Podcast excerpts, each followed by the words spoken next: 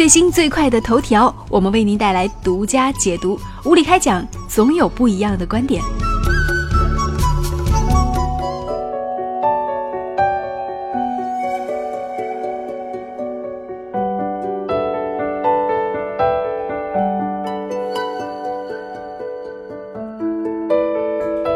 嗨，大家好，这里是无理开讲，我是李杰。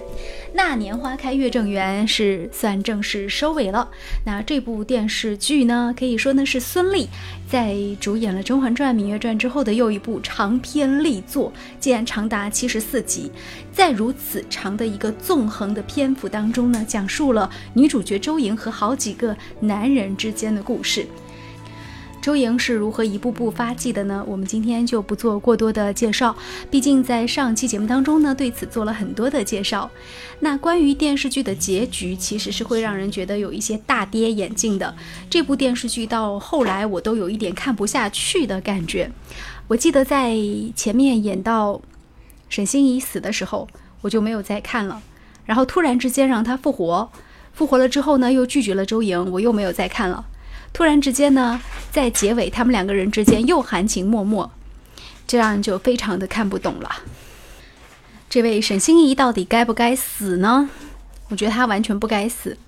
如果她该死，也应该死在前面舍身去救周莹的时候。要不然呢，她学了那么多年的变法，然后呢又做了先生，同时呢又去日本留洋，她当然是应该为革命而亡。最后呢，是为什么呢？他死的多么莫名其妙啊！他竟然是为了为吴泽顶罪。我再来说一个关于这部电视剧一个非常大的 bug，在这位女富豪周莹的一生当中，有一件很重要的事情，就是她被慈禧认作了义女。为什么要认她做义女呢？是因为当时慈禧在这个应该说逃难的时候啊，这个周莹的吴家东院是送了慈禧很多的银子的。呃，一开始是几万两，后来呢是上十万两，然后呢又是几十万两。这说明周莹是深知这个做商人也需要跟官场交好的道理的。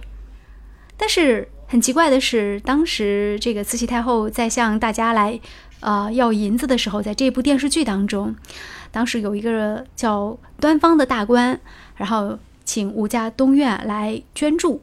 周莹呢，竟然是拒绝了，这就不符合历史常识了。按照历史常识，周莹不仅是不会拒绝，还应该是大大的给钱。接下来的时间当中呢，为大家来盘点一下历史中真实的周莹到底是一个什么样的人。周莹大概是出生在一八六八年，那么去世呢是在一九一零年。他的。曾祖父是清朝嘉庆时期的一个商户，不过后来呢，他们家里呢是就走向了衰败。呃，之后啊，周莹在十几岁的时候就嫁给了这个就是吴家东院的吴片，但是好日子没有过多久，有人说三天之后，也有说三年之后，吴片就去世了。然后呢，他的公公也外出遇难了。所以周莹就成了安无寡妇。这个从画像来看，周莹其实长得还是挺漂亮的，柳叶眉，然后是那种典型的瓜子脸。说周莹在经商上的头脑还是非常的有的。那么在这部电视剧当中也有展现，比如说她将土布，还有这个金花茯茶等等都做了很好的销售。而且啊，当年在这个各大商铺、在码头，到处都有吴家的生意和商号。吴家的伙计走州过县，不吃别家饭，不住别家店，可见当年他的这个店呢是非常之多的，可谓是财源滚滚，日进斗金。嗯，而且他确实有一个养子叫吴怀仙。当然，周莹她也是。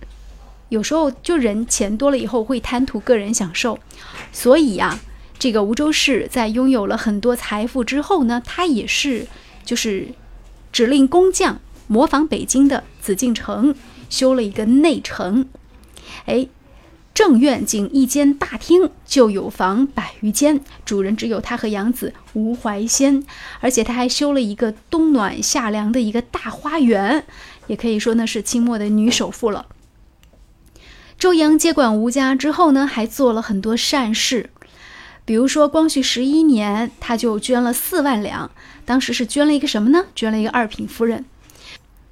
后来呢，八国联军是攻陷进攻北京，这个慈禧太后就跑出来了，逃到西安的时候银子没带够，这时候呢，周莹就向慈禧太后主动。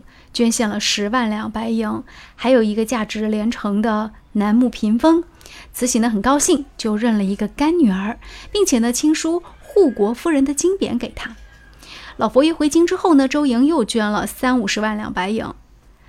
嗯，而且周莹还做了很多好事，比如说她在晋阳城打了几十口深井，解决了很多人的用水问题。所以当时他的善事啊和让人钦佩的事迹就不逐一介绍了。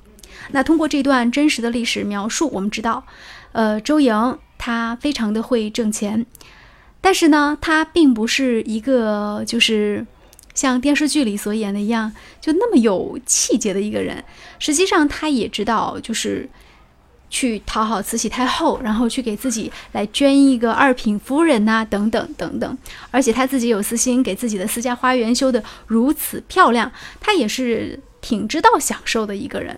就是不像电视剧里演的一样，就完全是一颗好像是小白兔一样的金子之心，并不是这样子的。那在一九一零年周莹病逝之后呢，被追封为一品夫人，她的墓志铭里就写。说她呢是诰封二品夫人，特封一品夫人。十七岁守寡，四十二岁去世，二十五个春秋。她呢没有再嫁。据说啊，她有超人的智慧，对数字是过目不忘的，而且记忆力是很非凡的。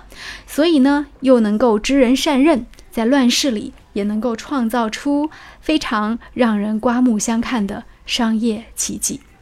所以，真实的周莹并不是像电视剧里所说的那样，好像一个特别玛丽玛丽苏的这种剧情。呃，实际上她还是一个挺立体的人，挺复杂的人，挺全面的人，一个有一点点世俗。但是同时呢，又很有理想的这么一个人。据说在真实的历史当中呢，是没有沈心怡这么一个人的存在的。但是也有人说了，沈心怡是近期的国产剧当中最惨的男主角，没有之一。一部剧为女主死了两次，奶奶去世，爹被砍头，娘亲上吊，全家被抄，最后呢，要因为心爱的女人又一次死去。所以这样的剧情没有更虐，只有更虐了。呃，就算是沈家、沈心怡全部是虚构出来的，编剧对他们简直就是心狠手辣。不过呢，陈晓这一次是演活了沈心怡啊，尽管最后是烂尾了，但大家还是依然记得那个曾经欢笑的少年，那个曾经非常挚爱着周莹的少年。啊，这部电视剧应该是国产剧中最惨的电视剧吧？毕竟海报上的主演几乎是全军覆没了。你看，那么多人都死了，最后留下来的竟然是周莹和赵大人。而且奇妙的是，一个是最大的官儿，一个是最有钱的商人。呃，周莹在这部电视剧当中，她商战的戏啊，也是被人吐槽的一点，因为很多的这个商战的戏就看得太明显了，没有那种就是计中计的感觉。很多时候有一些计谋啊，还没有那么简单的。可是周莹呢，在剧中，你看啊，只是敲自己一棍，这个迪化的首富就为他倾心了，签了那么多生意，跟洋人跳了一支舞，洋人就跟他签约了。一直到最后，吴家有多少产业，周莹赚了多少钱，观众也不清楚，然后只知道他最后变成了陕西的首富。当然，电视剧就是电视剧，自然是会有它玛丽苏的剧情。而无论是《甄嬛传》，还是《芈月传》，还是这一次的这个《那年花开月正圆》，孙俪所饰演的主角都是玛丽苏的剧情。剧中所有优秀的男士都爱我一人，万千宠爱集于一身。所以呢，无论遇到多大的凶险，我也不会死，只会为我出力的人去死。但是我真真觉得，嗯，其实如果编剧更上心一点，也许可以把这个剧编得更加深刻一些。是不是有点赶时间？所以在如此长的篇幅当中，好像翻来覆去的，没有把一个故事、一个人的命运讲得很清楚。人物，我的感觉就是太单薄，不够立体。其实，周莹作为一个首富，又是这样的一个女人，在这样一个男权的社会里面去行走，她必然是有她的复杂性的。可是为什么在这样的国产剧里，永远让女主角变成一个玛丽苏小白兔呢？这忽然想起了我以前看过的那个日本有一句叫《呃黑皮记事手册》，我倒是觉得那个女主角。一开始的小白兔跟后来黑化的形象之间，体现了很多人性的复杂。其实，在这样一个女主身上，为什么不能写出她的多重的人格和她复杂的心性呢？毕竟，其实人还是挺复杂的。当然，看电视剧嘛，茶余饭后，我们都希望看到一个在影视剧作品当中那么纯净的人。好要好的纯净，坏要坏的彻底。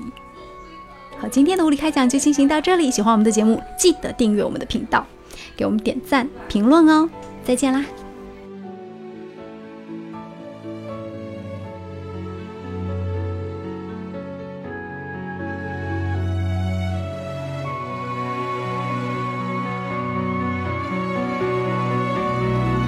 依然是情话已埋在心底，失去，想你，看那昙花静静凋零，抚平激动的万千情绪。依然是情话已埋在心底，无声泪滴，默默失去，